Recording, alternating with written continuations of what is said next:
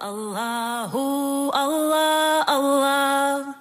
Allah Allahu Allah Allah. Allah Allahu Allah Allah. Allah Allahu Allah Allah. Dice Dios, alabado y exaltado sea, en el sagrado Corán. Creyentes, se os ha prescrito el ayuno, al igual que se les prescribió a los que os precedieron. Ojalá tengáis temor de Allah, por un determinado número de días, fijaos para ello. Pero quien está enfermo o de viaje podrá hacerlo, en igual número, otros días. Y los que pudiendo ayunar no lo hagan o interrumpan su ayuno, que alimenten como exención a unos pobres. Pero quien haga el bien espontáneamente será mejor para él. Y que ayunéis es mejor para vosotros, si supierais.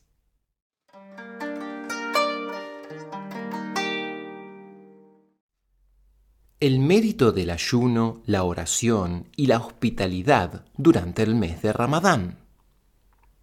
La mayor recompensa, el grado más elevado en este mundo inferior nuestro, es la fe que le debemos a la asistencia, el favor y la bondad de Dios. A nosotros nos ha sido conferidos el honor único de haber sido hechos sus siervos y miembros de la comunidad de su entrañable bien amado, y de ser nombrados por él y haber recibido un lugar en el sagrado Corán. Contemos ahora otra bendición.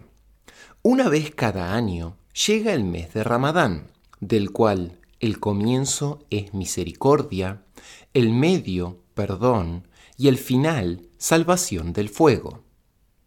Cuando llega el Ramadán, aprécialo, pues pasa muy rápidamente. La vida misma pasa muy rápidamente también, así como lo hace el tiempo para la oración. No digas, el Ramadán volverá otra vez, porque un Ramadán que se ha ido jamás volverá otra vez. El próximo Ramadán es un Ramadán diferente, y es posible que el Ramadán siga llegando hasta el día de la resurrección, pero este Ramadán puede ser el último tuyo. No digas, me perdí esa oración, pero vendrá otra. Quizás esta sea tu última oración. De modo que no digas, cuando me retire y obtenga mi jubilación, entonces me dedicaré a la adoración. Quizás hagas tu último viaje antes de alcanzar tu pensión. Te vestirán con una mortaja, atándote sin soga o cadena, de modo que prepárate para la acción de inmediato. Lamentate copiosamente por tus pecados y pasa noches en vela con el corazón inflamado. Mantén la vigilia por tu Señor, recitando el sagrado Corán, y rinde homenaje en su presencia reflexiona en tu propia naturaleza transitoria, recordando que Él es eterno, y reflexiona en tus propias debilidades, recordando que Él es fuerte. Qué cosa hermosa encontrarse con el Señor. ¿Cómo puedo hacerte llegar su sabor? Uno puede hablarle a los ciegos sobre el color, a los sordos sobre la música y a los impotentes sobre el deleite de la relación sexual. Pero ¿es posible hacer que comprendan esas experiencias? Dado que el ciego no puede ver, ¿cómo se le puede describir el color con palabras? ¿Cómo se le puede mostrar a un ojo que no ve las flores multicolores, los árboles, el sol y el cielo, o los peces danzando en el arroyo? A quien no tiene el sentido del olfato, ¿cómo le podemos describir el aroma de la rosa, la fragancia del jacinto o el perfume del jazmín? ¿Cómo podemos contarle al sordo acerca del gorjeo de los pájaros, el murmullo del fluir de las aguas o las recitaciones del Corán y el llamado a la oración? Si pasas tiempo a solas con tu Señor, Un día se levantará el velo de tus ojos y verás los colores. Adquirirás el sentido del olfato y detectarás la fragancia de las rosas, los jacintos, los jazmines y los narcisos. Tu sordera desaparecerá y oirás la remembranza constante de Allah. El oído de tu corazón se abrirá y te deleitarás en la recitación del sagrado Corán debajo de los cantos de los ruiseñores y el murmullo de las aguas, oirás el sonido de la afirmación de la unidad divina. Estas son las recompensas que serás capaz de obtener en este mundo, y un día finalizarán. En cuanto a las recompensas que obtendrás en el más allá, no tienen fin, pues son eternas. Cuando llegó el sagrado mes de Ramadán, ¿No pudiste oír la voz llamando todas las noches? Alguien nos quiere, alguien nos ama, nosotros los amamos también. Este llamado se hace todos los atardeceres y noches durante nuestra vida, y es otro don divino propio del noble mes de Ramadán. Mira qué conversación disfrutó el profeta Moisés, la paz sea con él, el interlocutor de Allah, que solía ir al monte Sinaí. Tú tienes tu propio monte Sinaí en el momento de romper el ayuno, cuando puedes sostener mil y una conversaciones. Cuando Moisés dijo, Oh mi Señor, tú hablas conmigo, tú te diriges a mí. ¿No me mostrarás la belleza de tu semblante? Déjame ver tu belleza. Y recibió la siguiente respuesta. Lantarani, no me verás. Moisés, ¿cómo puedes ver mi belleza cuando hay setenta mil cortinas entre nosotros? Eres incapaz de verme. Pero cerca de la resurrección, te daré un mes como un regalo a la comunidad de mi bien amado Mohammed. La paz y las bendiciones sean con él. Ese mes se llamará Ramadán para la comunidad de Mohammed que ayune durante ese mes, me manifestaré a mí mismo de un modo tal en el momento de romper el ayuno, que no habrá absolutamente ningún velo entre yo y la comunidad de Mohammed, mientras que entre tú y yo hay ahora setenta mil velos. En otra tradición sagrada, Dios, alabado y exaltado sea, dice, el ayuno es para mí y soy yo el que lo recompensa. La recompensa del ayuno es la visión de la belleza divina. El emblema del ramadán es el perdón. El ayuno debería hacerse con sinceridad y un afecto ardiente. Nuestro bendito Maestro dijo, si mi comunidad supiera qué éxito y salvación residen en el sagrado mes de Ramadán, le rogarían a Dios para que les dejara pasar su vida entera en ese mes.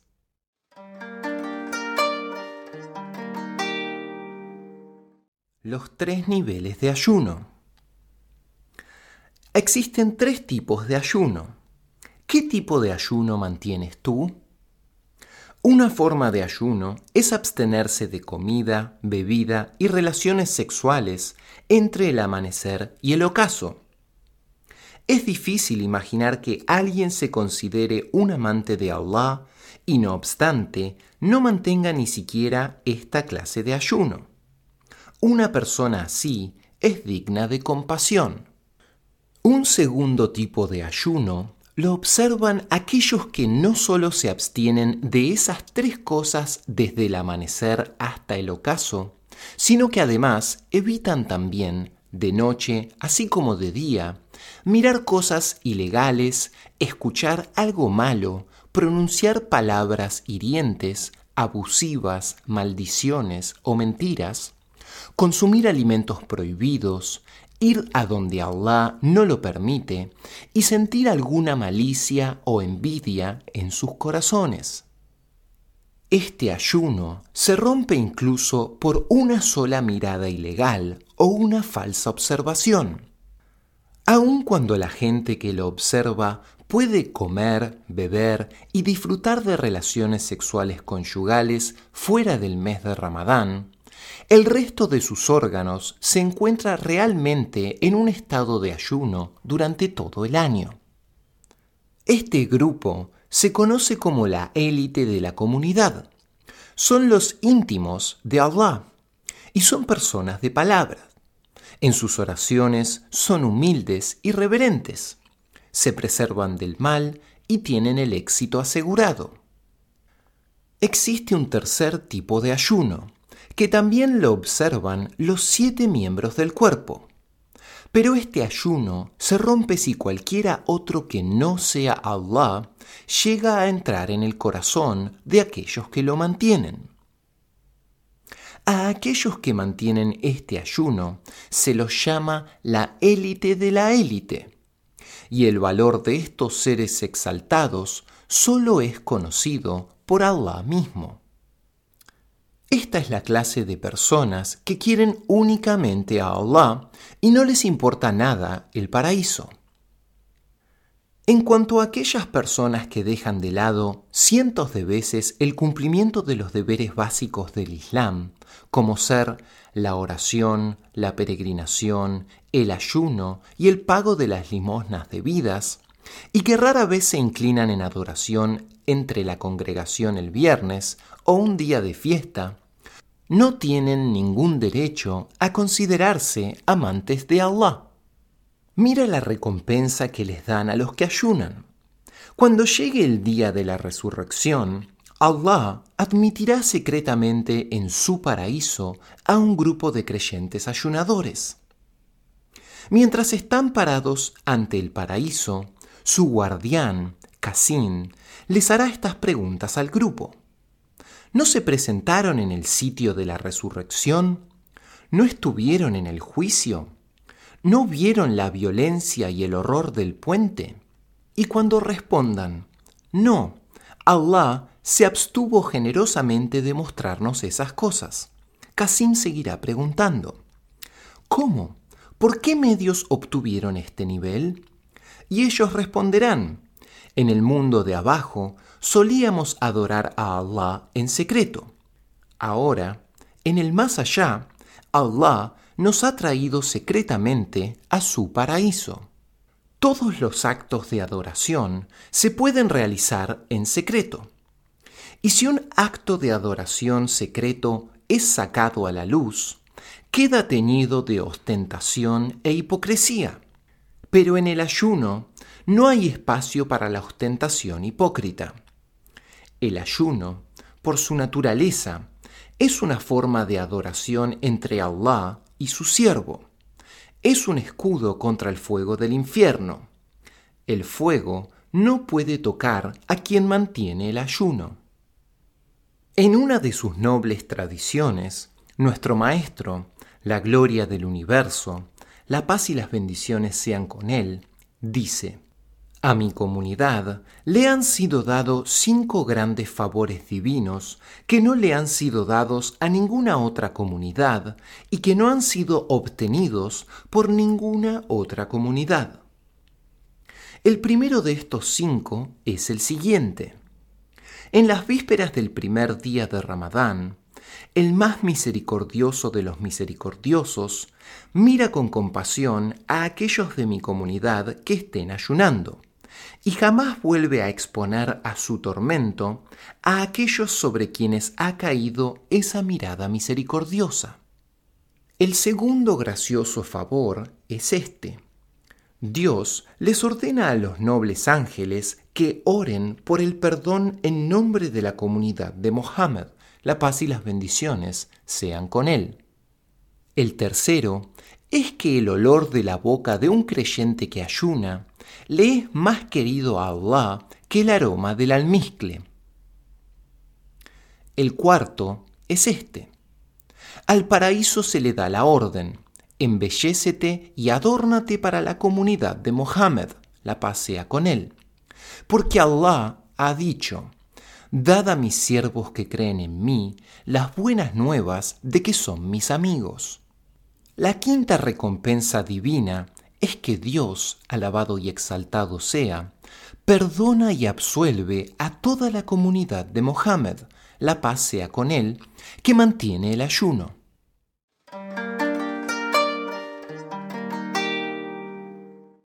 El perdón para quienes mantienen el ayuno. Según Abu Jureira, el profeta, la paz y las bendiciones sean con él, dijo, A quien quiera que mantenga el ayuno de Ramadán con fe y esperanzada expectativa, se le perdonarán sus pecados previos qué gran bondad divina hacia nosotros. En este mes desbordan la recompensa y la generosidad divina. Dice nuestro Maestro, la pasea con él, el mensajero del Todopoderoso. En cada momento del noble Ramadán, 600.000 personas son salvadas del castigo divino.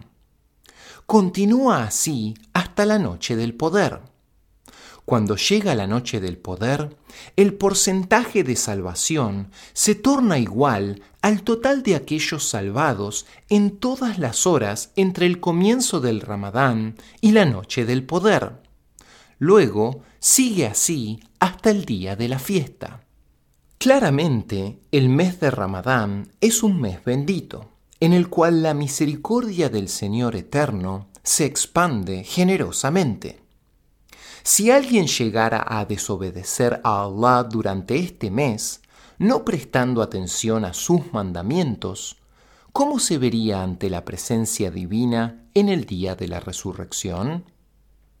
El venerable Jabir informa, Nuestro Maestro, el más noble mensajero, nos dijo un día, durante la última noche de Ramadán, los cielos y la tierra y los ángeles lloran por la desventura de la comunidad de Mohammed, la paz sea con él. Cuando preguntamos, ¿qué desventura, oh mensajero de Allah? nos dio la siguiente respuesta. La desventura de que haya finalizado el sagrado mes de Ramadán. Durante el Ramadán se aceptan las oraciones, se recibe caridad, las buenas acciones se recompensan muchas veces, se dispensa del castigo y se perdonan los pecados. ¿Qué desventura, entonces, puede ser mayor que la finalización del sagrado mes de Ramadán? Los cielos y la tierra lloran y gimen ante la finalización del Ramadán pero en realidad somos nosotros los que deberíamos llorar. Somos nosotros los que deberíamos gemir y suspirar, porque nos despedimos de un mes bendito. ¿Quién puede decir si viviremos para ver otro Ramadán? Considera de nuevo la gracia divina particular de este mes. El mensajero, la paz sea con él, dijo, Allah exaltado es Él, le da a los ángeles registradores la orden siguiente. Registren las buenas obras de la comunidad de Mohammed, la paz sea con él, pero no registren sus malas acciones y borren sus pecados anteriores.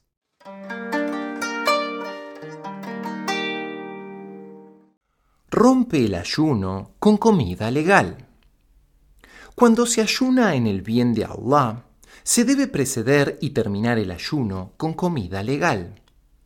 Ayunar después de haber tomado comida ilegal es inútil, excepto como meramente una dieta de hambre y sed, y lo mismo se aplica para el ayuno que se corta de esa manera. De hecho, en el Islam, la validez de cualquier acción está condicionada a que sea legítima y legal. Muy difícil, en este mundo y en el más allá, es la condición de aquellos que, sin temor a Dios, transgreden los derechos de hombres y bestias. Si observas cuidadosamente, notarás que los hijos de aquellos que usurpan injustamente los derechos de los siervos de Allah están afligidos por la locura o alguna otra clase de sufrimiento. Hombres y bestias por igual tienen derechos que debemos observar deberíamos prestar una especial atención a los derechos de los no musulmanes, porque en el próximo día de la resurrección tomarán posesión de la fe de los creyentes que usurparon y transgredieron sus derechos, y harán que los condenen ante la presencia divina. como sabían que es un pecado grave transgredir los derechos de los no musulmanes, nuestros antepasados se referían a estos últimos como el rebaño. En el día de la resurrección se hará justicia y todos se encontrarán con sus propias acciones. Como dijimos recién, aquellos que consumen lo que es ilegal serán castigados no solo en el más allá, sino en este mundo también. Si Adán, la paz sea con él, no hubiese comido algo que Allah había hecho ilegal, su hijo Caín no habría matado a Abel.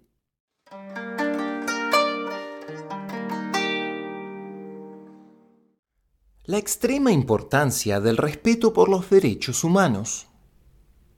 Mientras estaba visitando las tumbas de los mártires que habían caído en la batalla de Jaibar, el mensajero, la pasea con él, se detuvo frente a una de ellas. Este mártir se encuentra en el fuego del infierno, dijo. Misericordia, oh mensajero de Allah, exclamaron sus compañeros. ¿Es posible que un mártir en la causa de Allah entre en el fuego? Y él contestó, las ropas que usa le pertenecen a otro, dijo como explicación. Y cualquiera que tome lo que no le pertenece y lo use sin el permiso del dueño, se encuentra en el fuego. Si el mártir tiene puesto en su tumba algo que le pertenece a otra criatura, a pesar de ser un mártir, está condenado al infierno. Presta especial atención a esas advertencias. Si has herido a alguien, repara el daño. Si has tomado una propiedad ajena, restitúyela, porque dentro de muy poco tiempo te encontrarás colmado de remordimiento. Ríndete cuentas a ti mismo antes de que debas hacer cuentas con Allah. Antes de que amanezca ese día espantoso, antes de que el féretro llegue a tu puerta, antes de que caigas en las manos abrasadoras del ángel de la muerte, aprovecha la oportunidad que aún tienes para llevar a cabo estas simples tareas. No cuentes con tu juventud, eso llega y se va rápidamente. Quien quiera que entre a este mundo, sin duda alguna, un día ha de beber el vino de la muerte. Aunque seas un gran gobernante, tus ejércitos no serán capaces de defenderte. Satisface a los que tienen algo que reclamarte. Tú que amasas una fortuna mediante el robo constante, ¿para beneficio de quién has apilado esa riqueza mala vida? ¿Para quién? Tus sucesores la consumirán toda. Quizás tengan suerte, tal vez no tus bienes quedarán para gente a la que odias, mientras que el tormento será tu destino.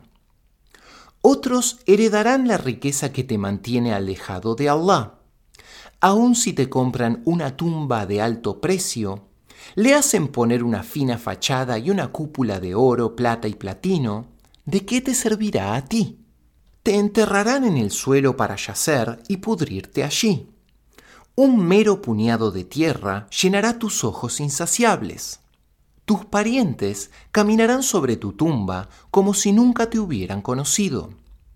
Tus herederos compartirán tus propiedades sin tomarse siquiera la molestia de pagar tus deudas. ¿Supones que ofrecerán alguna caridad por tu bien? ¿Los ves regalando por tu bien el dinero que tú no querías ni gastar ni dar? Todos ellos la pasarán muy bien con tus seres queridos, con el dinero que dejaste detrás. Se reirán y jugarán en la casa que tú construiste. Se divertirán en el jardín que tú diseñaste y te olvidarán en un segundo. ¿Es sensato aferrarse a algo que le pertenece a otro? Mira a tu gran guía y hazlo tu modelo porque seguirlo a Él es tomar el camino al paraíso. Que tu ejemplo sea el del ser más exaltado después de Allah, el jefe de todos los profetas, el bien amado del Señor. Si lo amas, si tienes fe en Él, estudia su conducta y lo que nos aconseja en lo que se refiere a los derechos de los demás. Sé tan meticuloso como lo fue él en la cuestión de los derechos humanos. Observa, creyente, qué cuidadoso de los derechos humanos era él, aun cuando poseía la estación más elevada después de Allah, que es uno en sus acciones, uno en sus atributos y uno en su esencia. Es evidente que obedecerlo a Él es obedecer a Allah. Traicionarlo a Él es traicionarlo a Allah. Y rendirle fidelidad a Él es rendirle fidelidad a Allah. Mediante esas acciones suyas ha dejado bien en claro lo necesario que es para nosotros arreglar nuestras cuentas con otras personas en esta vida, aquí en este mundo y antes del día de la resurrección en presencia del Todopoderoso. No importa quiénes somos. Si hemos hecho un solo átomo de bien, ciertamente veremos su recompensa. Si hemos hecho un solo átomo de mal, sufriremos su consecuencia. Nadie sufrirá una injusticia. Los salarios de la bondad no serán mal pagados, ni pasará desapercibida la maldad. Los sensatos rendirán cuentas y darán satisfacción a sus acreedores antes de que tengan que hacer cuentas con Allah. Dejarán de mirar las cosas ilegales, harán sus ganancias por medios legítimos y la gastarán de igual modo. Así, descubrirán el placer que hay en el sudor de la propia frente. Los expertos saben que los niños criados con comida ilegal, con dinero obtenido mediante el juego o el soborno, pueden esperar una amarga existencia en este mundo y la desgracia en el más allá. Algunos individuos corruptos que privan a la gente de sus derechos están sufriendo incluso en este mundo al tener hijos que son idiotas y retrasados mentales. Conozco diez de esos casos, y vosotros serán testigos de muchos otros. Rompe tu ayuno con comida legal. Llena tu estómago con comida legal. Prepara la semilla de tu hijo con comida legal. Aprovecha al máximo el sagrado mes de Ramadán. Ayuna como los justos durante el día Mantén las oraciones tarawí durante las noches y vivifica días y noches por igual con adoración. Una vida pasada sin adoración no es vida alguna. El tiempo pasado sin Allah no es tiempo alguno. Domínate, sé activo en obras que complacen a Allah. Los pies de nuestro bendito mensajero estaban hinchados por sus noches enteras de adoración tú te has quedado despierto muchas noches debido a tus pasiones. Has consentido a tu yo inferior. Pero ¿cuántas noches y cuántas horas has pasado sin dormir por Allah y para complacer al profeta, la paz sea con él? Pronto estarás acostado para un largo sueño, quizás de varios miles de años.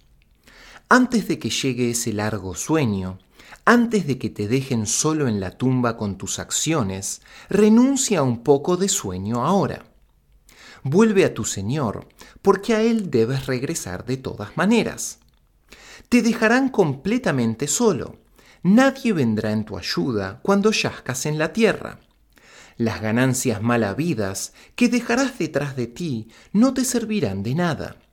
Serán una aflicción para ti y aquellos que consuman tu herencia ni siquiera recitarán al Fatiha por ti ni una sola vez. No ofrecerán ninguna celebración del cumpleaños del profeta, ninguna recitación del sagrado Corán y ningún acto de caridad en tu nombre cuando te hayas ido. Y mientras yaces en la tumba, tus manos estarán encadenadas. Deja de comer comida ilegal si llegaras a morir con deudas, nos dice el más noble mensajero, tendrás las manos encadenadas. Es posible que ni siquiera realicen las oraciones fúnebres para un deudor hasta que sus deudas estén pagas. Sé cuidadoso en la observancia de los derechos de los animales. Ten cuidado con los lugares donde comen, beben y descansan, y no los sobrecargues. No quemes pulgas, piojos chinches ni otros insectos semejantes en el fuego. Protege los derechos de los no musulmanes y sé fiel a la palabra que les diste. Sé fiel a tu promesa. Evita la mentira y no traiciones la confianza. Muestra compasión hacia todas las criaturas debidamente creadas. Sé obediente con tus padres de manera legítima. Sé bondadosos con ellos y con todos tus parientes. Sé muy correcto en cuestiones de herencia. Sé respetuoso y servicial con tu vecino. Trata bien y con generosidad a tu hermano en la religión. Saluda a amigos y extraños por igual y comparte tu comida con ellos. No cortes árboles, no tales o quemes bosques, pues cortar un árbol verde es como cortar una cabeza.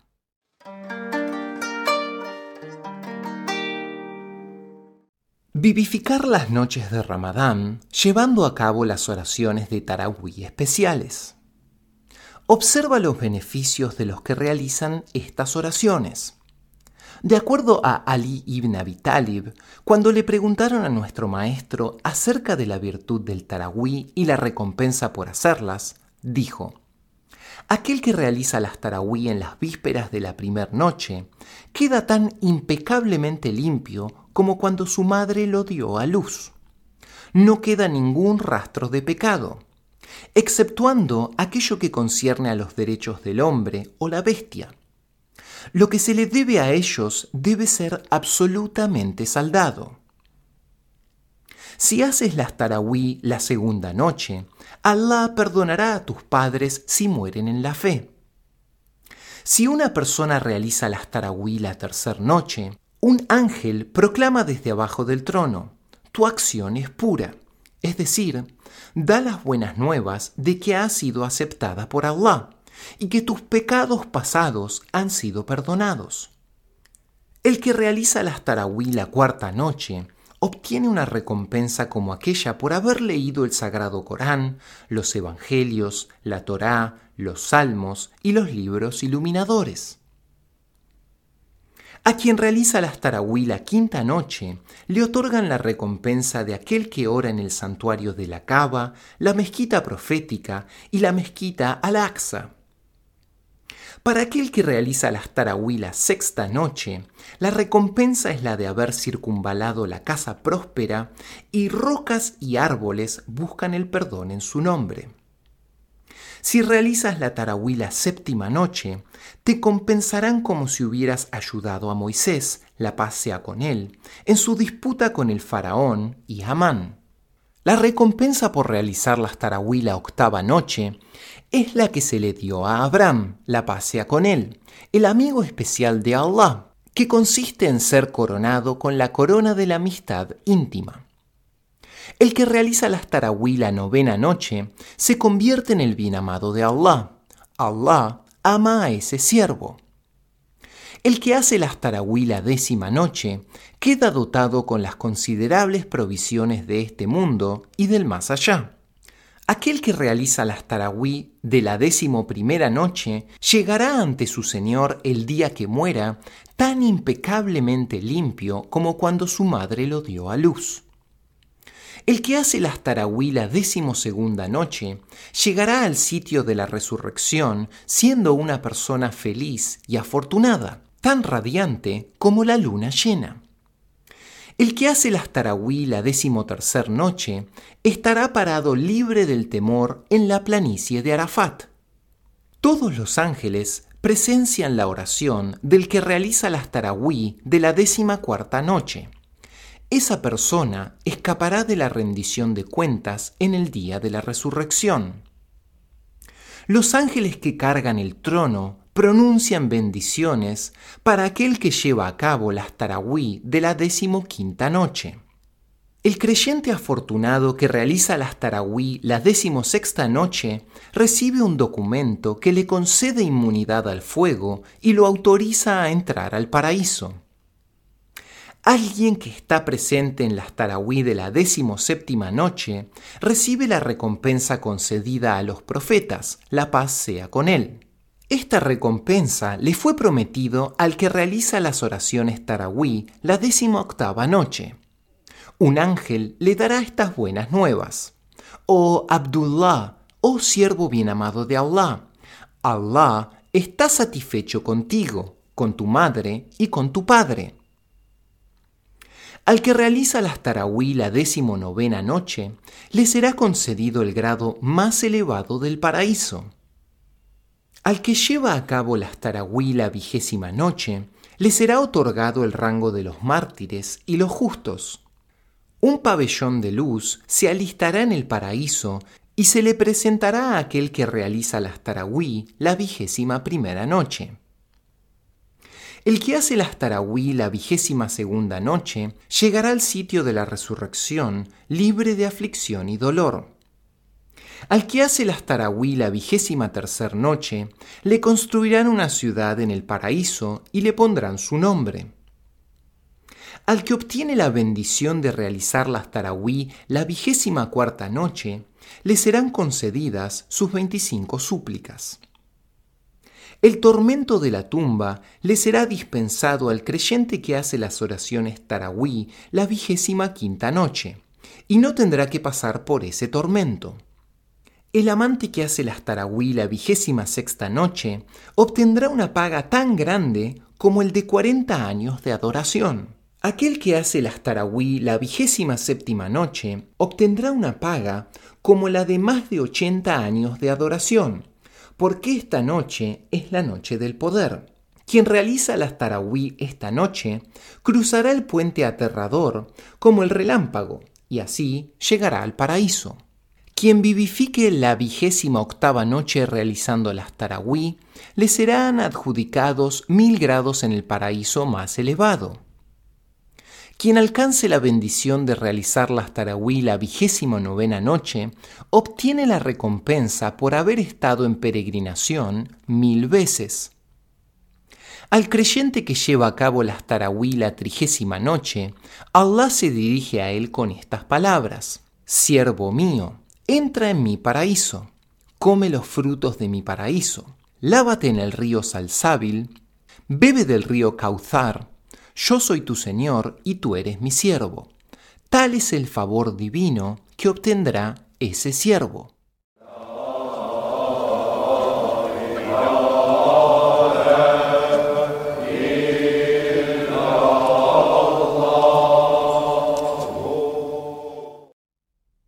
Aquellas personas que mantienen el ayuno toman conciencia de la condición del hambriento pero en tanto tengamos nuestra panza llena, no tendremos ni la menor idea de lo que significa pasar hambre.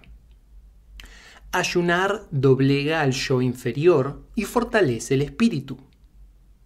Pasando hambre y sed, experimentamos en alguna medida cómo será en la resurrección, mientras esperamos el veredicto de Allah y sintamos realmente la violencia y el terror de ese día. Nada puede subyugar tan efectivamente al yo inferior como el hambre y la sed. Para poder enseñarnos la naturaleza abyecta del yo inferior, Allah, exaltado y alabado sea, le preguntó cuando lo creó, ¿quién eres tú y quién soy yo? Cuando el yo inferior le respondió, le dijo, lo que sea que tú eres también yo lo soy. Entonces, Dios lo quemó en el fuego durante mil años. Luego lo sacó y le repitió la misma pregunta. Como la respuesta siguió siendo la misma, Dios lo congeló durante mil años en un infierno helado. Cuando lo sacó y le preguntó una vez más, ¿quién soy yo y quién eres tú? La respuesta fue otra vez la misma. Como consecuencia de esto, Dios lo dejó pasar hambre y sed durante mil años. Se dice que cuando se repitió la pregunta después de esto, el yo inferior estaba reducido a la impotencia y dijo, Soy una mera criatura, pero tú eres el Señor de todos los mundos. Si has mantenido tu ayuno, has aprendido lo que significa pasar hambre. Ahora deja tu fuego apagado durante un día y averigua cómo es para aquellos que no pueden calentar su hogar. No uses zapatos durante un día.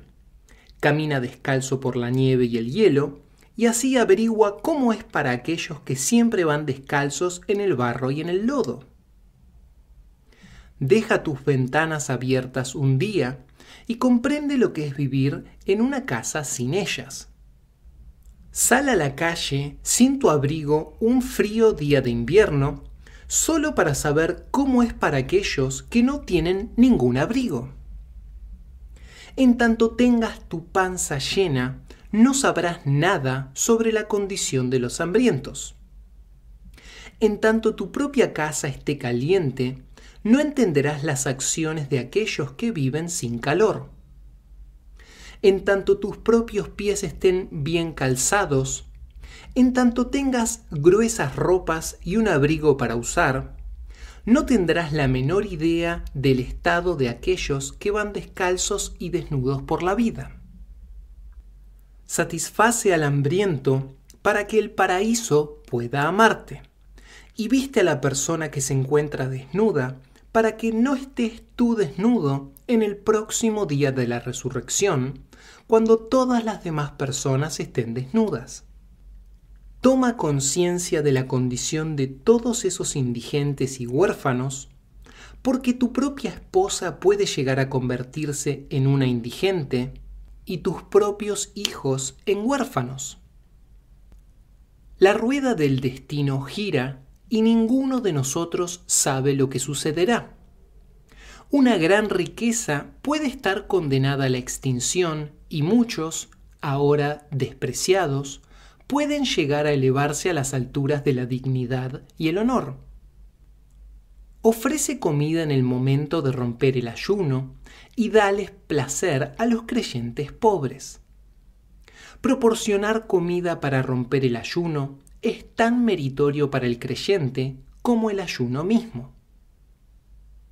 Que la mesa de tu comedor esté abierta convida a algunos de los creyentes y siervos de Allah, así como Allah te ha provisto a ti para que así puedas obtener el éxito.